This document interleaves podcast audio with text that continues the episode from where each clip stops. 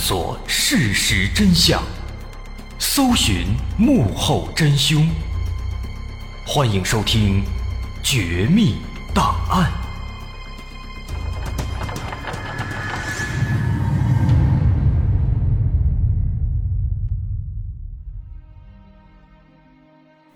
还原事实，探索真相。欢迎继续关注《绝密档案》，我是大碗。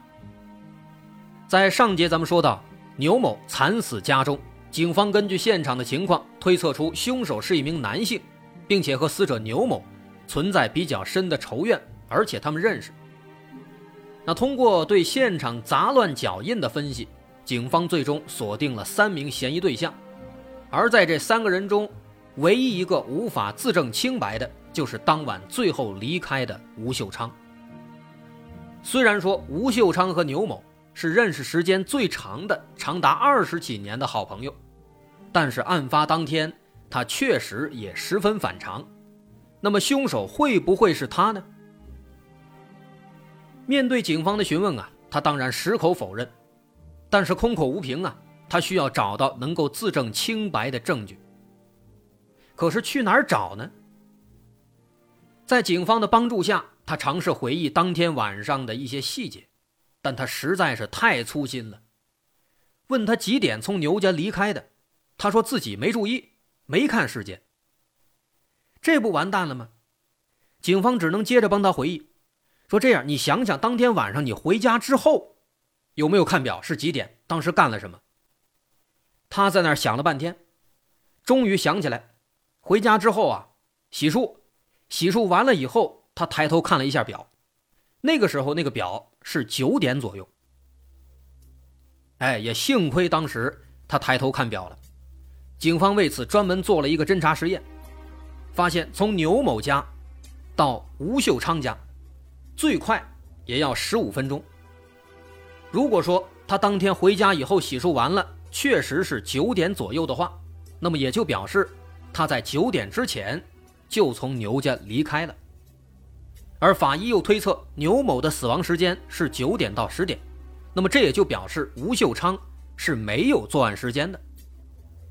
可是问题在于，吴秀昌说他是九点左右到家的这一点，该如何证明？说白了，他怎么证明自己是九点左右到家的？对呀，怎么证明呢？想了半天，最后吴秀昌终于想起来。他说，当天晚上自己回家的时候啊，他的妻子在家里看电视呢。他在那儿走过去，顺带就扫了一眼，发现当时看的是一个电视剧。那电视剧里面有一个男的给女的道歉，有这样的一个情节。于是警方就赶紧来到电视台，就问当天晚上播放的到底是什么电视。一查一看，哎，确实，在晚上九点十一的时候，确实有这么一个情节。那个电视剧叫《错爱》，就这样，借助这个电视剧，证明了吴秀昌回家的时候确实是在九点左右，他确实是清白的。那么至此，当晚在牛家喝酒的三个朋友全都被证明是清白的，这让警方犯了难了。既然他们都是清白的，那下一步该怎么办呢？这凶手到底是谁呢？在这八个人的脚印里面，除了妻子的，剩下的七个人的，基本都查了，要么是女的不符合条件，要么就是这几个朋友，他们全都没有作案的时间。那这可奇了怪了，之前分析的好好的，现场八个人的脚印，其中有一个是凶手，但现在可疑的都被排除了，这该怎么办？确实，脚印这事儿。前面咱们分析的可以说非常缜密了，很有道理。但现在脚印确实全都查完了，都没问题，怎么办？警方只能放弃这个线索，下一步开始研究其他方面。他们决定回归最原始的思路，从作案的动机开始分析。首先，为财杀人这已经排除了，下一步警方开始研究会不会是仇杀或者情杀。目前看来呢，似乎仇杀的可能性是比较大的，因为凶手明显是带着非常大的怨气在作案的。而牛某的职业呢，又是联防队员，平日里协助警方维护当地治安，这样的工作难免会得罪一些人。于是警方就首先去询问了牛某的同事，但这一问啊，没发现有什么仇人，倒是发现这个牛某他有外遇，在外面有小三儿。这也是一个非常重要的信息，有外遇的话，那就有可能是情杀呀。比方说，一个有夫之妇跟牛某搞破鞋，被这个女方的丈夫发现了，被绿了，肯定生气呀，有可能一怒之下就会杀害牛某。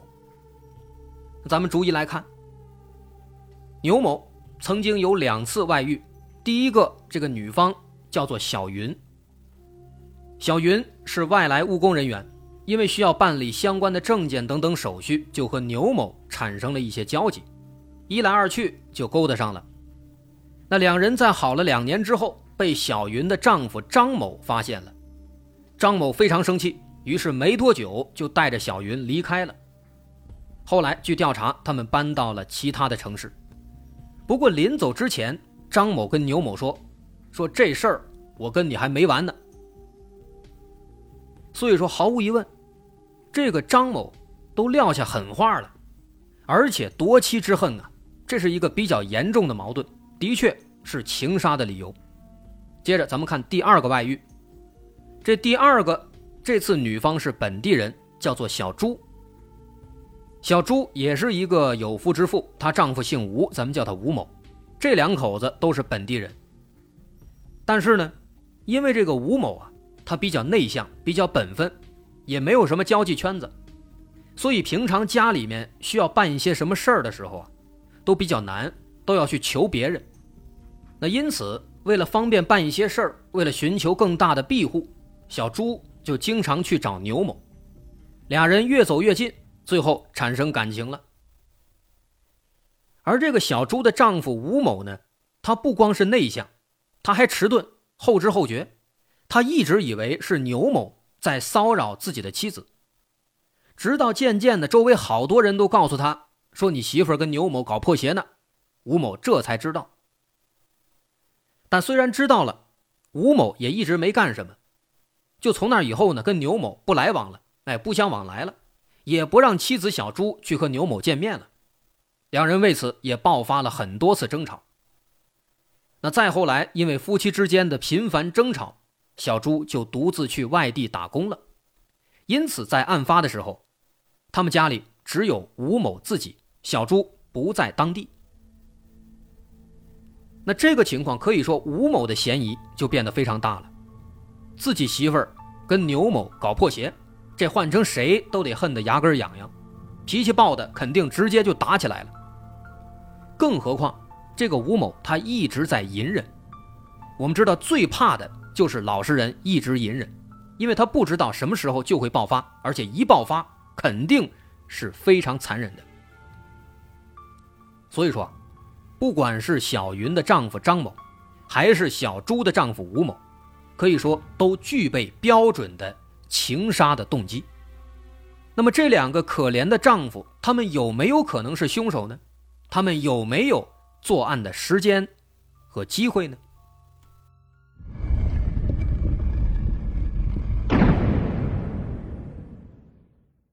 首先，对于第一个小云的丈夫，警方后来做了调查。发现他们已经回到老家生活了，在案发这几天一直都在家里，有充分的证据可以证明，所以他不可能。第二位小朱的丈夫吴某，据他自己说呢，说案发当天自己七点多回到家，八点钟就睡了。但他这么说没用啊，家里就他自己，他没法证明啊，这可坏了，那这怎么办呢？好在这个时候啊，有邻居站出来了，所以说好邻居的重要性，这就显现出来了。因为当天晚上呢，他们楼下单元门口有几个邻居在一块在那坐着打牌，从傍晚七点一直打到十点多。这期间，他们只看到吴某在七点多回家了，没看到吴某再出门，所以邻居可以证明他一直在家里没出来，所以说吴某也没问题。那他们俩都没问题，那这个情况就又难办了，又轮到警方头疼了。这好不容易找到是情杀的线索了，但大家都是清白的。好在这个时候啊，现场的勘查有了新发现了。有民警发现，在牛某家的衣柜里有一个很破旧的女士提包，在这个里面藏着一封遗书，这个遗书是牛某的妻子王金荣在半年前写的。那这就有点奇怪了吧？那没事写什么遗书呢？咱们先看看这个遗书的内容，他是这样写的：如果我和牛某有什么意外，我的财产都归孩子，由孩子的小姨抚养孩子，别人无权夺取，所有的财产归孩子小姨支配，等孩子长大了再归还给孩子。下面是王金荣的落款和时间：二零一一年十一月。那看这个遗书的意思，好像这个王金荣和牛某要出什么事儿了，可能要都死了，哎，所以他才写了遗书。但是警方找亲朋好友问了一下，在他写遗书的那个十一月左右，那阵子他们家里没有出现什么变故啊。哎，这就很奇怪啊！王金荣他写遗书的动机到底是什么呢？既然遗书里提到把这财产、孩子什么的都让小姨来管，于是警方就先找到了孩子小姨。小姨说：“那个东西那根本就不算遗书，就是当时王金荣写了这么一个东西放在家里了，跟自己说：‘哎，有必要的时候你来帮忙照顾一下孩子，帮着处理一下家里的财产什么的，以防万一。’但是说实话，这也不对劲啊，因为这个内容这明摆着就是托孤的意思呀。”但是这个小姨呢，对此她也不清楚。看来这个事儿啊，还是要从王金荣的身上去找答案。于是警方就只能找到王金荣，跟他聊天跟他谈心。那一开始肯定不能直接就问这个遗书的事儿啊，就先跟他聊别的。那聊着聊着，越来越深入了啊，聊他们的夫妻生活，聊他们的感情。那随着聊得越来越熟，王金荣渐渐的。她就说出了丈夫有外遇的事情。原来啊，一开始对牛某的外遇，王金荣他其实不知道，直到有一天晚上，他偶然间在别的女人的家里看到了牛某，这才知道牛某有外遇了。从那之后，两人天天吵架，甚至还经常动手。所以说呢，表面上看他们俩夫妻感情相当不错。外人也都称道，但实际上，这是因为王金荣比较要强，打碎了牙齿往肚子里咽，他不愿意让别人知道，也好面子，所以实际上他们俩感情已经濒临破裂了，但他仍然在强装美好，伪装的一个很美好的样子。那么这个情况，这个消息的出现，也让警方豁然开朗，他们由此认为王金荣肯定有问题。那到这儿，可能有朋友会感到疑惑：为什么仅仅凭借一个遗书就能够认定王金荣有问题呢？毕竟前面都分析了，凶手是男性，王金荣是个女的，他凭什么觉得王金荣有问题？其实这儿啊，要么说是警察呢，观察力真的非常强。因为当时在刚刚案发的时候，警方去找王金荣，当时王金荣在弟弟家，那哭的是死去活来。甚至因此还昏倒了好几次。如果说牛某、王金荣这是一对恩爱的夫妻，那么王金荣这个反应没有问题。但是现在我们知道，这是一对貌合神离、还经常大打出手的夫妻。在这样的情况下，王金荣还哭成这个样子，还死去活来，还昏倒，这就有点反常了。甚至有一点那么故意表演的嫌疑了。可是王金荣当天晚上确实是在弟弟家里，而凶手又是个男的，所以说作案的肯定不是王金荣。可即便如此，王金荣确实非常奇怪。纵使他不是凶手，他如此奇怪的行为，对这起案子估计也是知情的。于是警方就趁机问他有关遗书的事儿，而王金荣却说那遗书是写着玩的。这可能吗？肯定不可能。但是不管警方怎么继续问，他都顾左右而言他，不再说了。所以这个时候能发现，他肯定是有问题。不过没关系，既然他不肯开口，好在这线索已经出来了。牛某有外遇，因此夫妻感情破裂，经常大打出手。毫无疑问啊，这也是一个标准的符合情杀的条件啊。而凶手不可能是王金荣，那么有没有可能是王金荣雇凶杀夫呢？好像这个可能性是存在的。于是警方就去调查了王金荣的手机通信记录，这一查。果然有重大发现。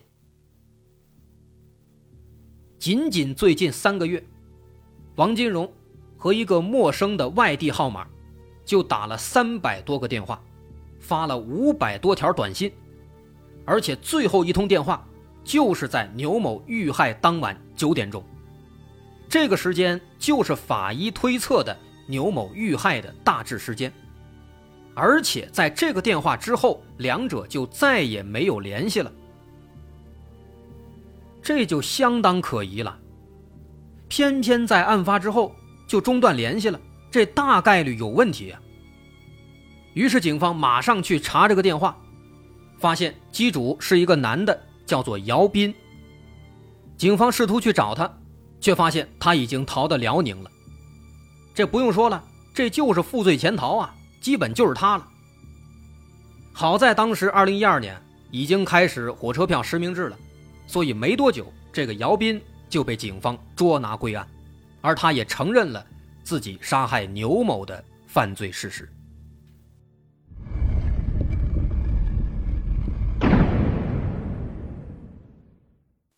这件事儿啊是这样的：牛某有了外遇，被王金荣发现了，王金荣非常难过，非常生气。偏偏这个时候，他遇到了从外地来他们这儿收粮食的姚斌，因为经常收他家粮食，两人就认识了。那刚好那段时间呢，他们俩夫妻感情更加恶化，因为那阵子王金荣患上了眩晕症，在床上躺了七天，而牛某从来没有关心过一句，天天出去打牌，连饭都不给做，这让王金荣彻底死心了。看到王金荣挺可怜，当时在收粮食的姚斌就经常帮着王金荣买点吃的。王金荣挺感动的，那渐渐的俩人就互生情愫。就这样，丈夫牛某搞外遇，妻子王金荣也开始搞外遇。而王金荣和姚斌的感情也迅速升温，渐渐的每天至少打四个小时电话，短信几乎是二十四小时不间断的发。那这感情到了一定程度了，俩人就想着结婚。姚斌呢，人家是离异，自己一个人，但是王金荣不行啊，所以王金荣就跟牛某提出要离婚。牛某一听生气了，他说：“我知道你在干什么，你现在不懂，我们不可能离婚的，就算要死，也是咱们俩死在一起。”那这可完蛋了，这日子没法过了，离婚又不让离。王金荣说：“说那个时候啊，自己是彻底绝望了。所以说，好好学习有多么重要？为什么？他不跟你离，你可以诉讼离婚啊，交给法院去处理。法院觉得你们俩夫妻这感情可以修复，会给你调解调解，没准调解一下又和好了，这多好啊，皆大欢喜。当然，如果法院通过各种调查证据发现，哎，夫妻感情确实破裂了。”就会给你判决离婚，那这个时候就算对方不同意，那也得同意。哎，别说什么离婚冷静期呀，离婚冷静期那是协议离婚，跟这诉讼离婚不沾边的。但是问题在于，王金荣他不知道啊，他不懂。说那个时候他满脑子都是想，哎，不想过了，但是又不让离，怎么办呢？他一狠心一跺脚，干脆啊，你不是说要一起死吗？好，那咱们就一起死。可是怎么一起死呢？这个时候还是凸显了多学习、多看书的重要性。为什么这么说呢？您猜他想了一个什么办法？这个办法听了都能把你逗乐了。王金荣上网，在网上看说大虾和维生素 C 不能同时吃，一吃会产生砒霜，会死人。他信了，就买了两三斤大虾，又买了好多西红柿，因为西红柿里面有维生素 C 呀。当天晚上煮大虾，糖拌西红柿，好家伙，俩人吃着还喝着酒，结果呢，什么都没发生。当时警察听了都乐了，这网上的谣言什么年代了还信啊？这个大虾呢和维 C 一块吃啊，确实会产生砒霜，但那是有比例的，你可能吃一斤虾要配合一吨的维 C 才能有砒霜呢，你这样吃肯定没用啊。但是王金荣不知道啊，他真的以为俩人会死呢。那本来以往的情况呢，在吃完晚饭之后啊，牛某会看电视，王金荣会自己玩电脑，完全没有交流。但是那天呢，他不是准备一起死吗？他想，反正都要一起死了，就一块儿在最后看一次电视吧。所以他就坐下来跟着牛某一块儿看电视，一块儿聊天哎，结果聊着聊着，他感觉俩人之间的感情呢，好像也没那么坏，也还能凑合过，就心软了。那虽然心软了，但他又不敢把这个虾和 VC 的事说出去，就只能继续聊天心想就这样一块死了，那也未尝不可。就当互相给对方谢罪了。当然，最后的结局咱们知道啊，肯定都没死啊，他死不了啊。那到这儿呢，王金荣心软了，但是姚斌他不会啊。姚斌想跟王金荣结婚啊，所以姚斌提出，干脆啊，你别管了，我来动手。于是五月十二号案发那天晚上，王金荣得知牛某要和三位朋友一起喝酒。于是他就联系姚斌，让他准备动手。等他们喝完了，朋友都走了，牛某睡下了。那个时候是九点左右，王金荣假装去弟弟家里串门，故意不拿钥匙，并且在离开家的时候故意不锁门，为的就是方便姚斌一会儿进来作案。那再之后，在九点半左右，姚斌按照计划拿着斧子进入牛家，举起斧子杀害了牛某。并且拿走了钱包里的钱，伪装成了抢劫的样子。在临走之前呢，他用牛家的拖把擦掉了自己的脚印。所以实际上，凶手是清理了现场的痕迹的。但王金荣呢，还是非常狡猾的。第二天早晨，他故意叫来了热心肠的向东林，让他帮忙开窗户，而向东林又招呼了不少其他邻居来帮忙。就这样。现场的脚印就非常混乱了，也成功的给姚斌做了掩护，也因此把警方带沟里了。警方一开始认为凶手没有清理现场，但实际上凶手已经清理了。这就是所有的案发经过了。后来在姚斌的供述下，警方找到了被丢在河里的凶器，那把斧子。那么至此证据确凿，姚斌、王金荣。都被关进了监狱，受到了法律的制裁。这起案子说完了，这里面我们能看到有一些很愚蠢的地方，甚至能够把我们逗乐。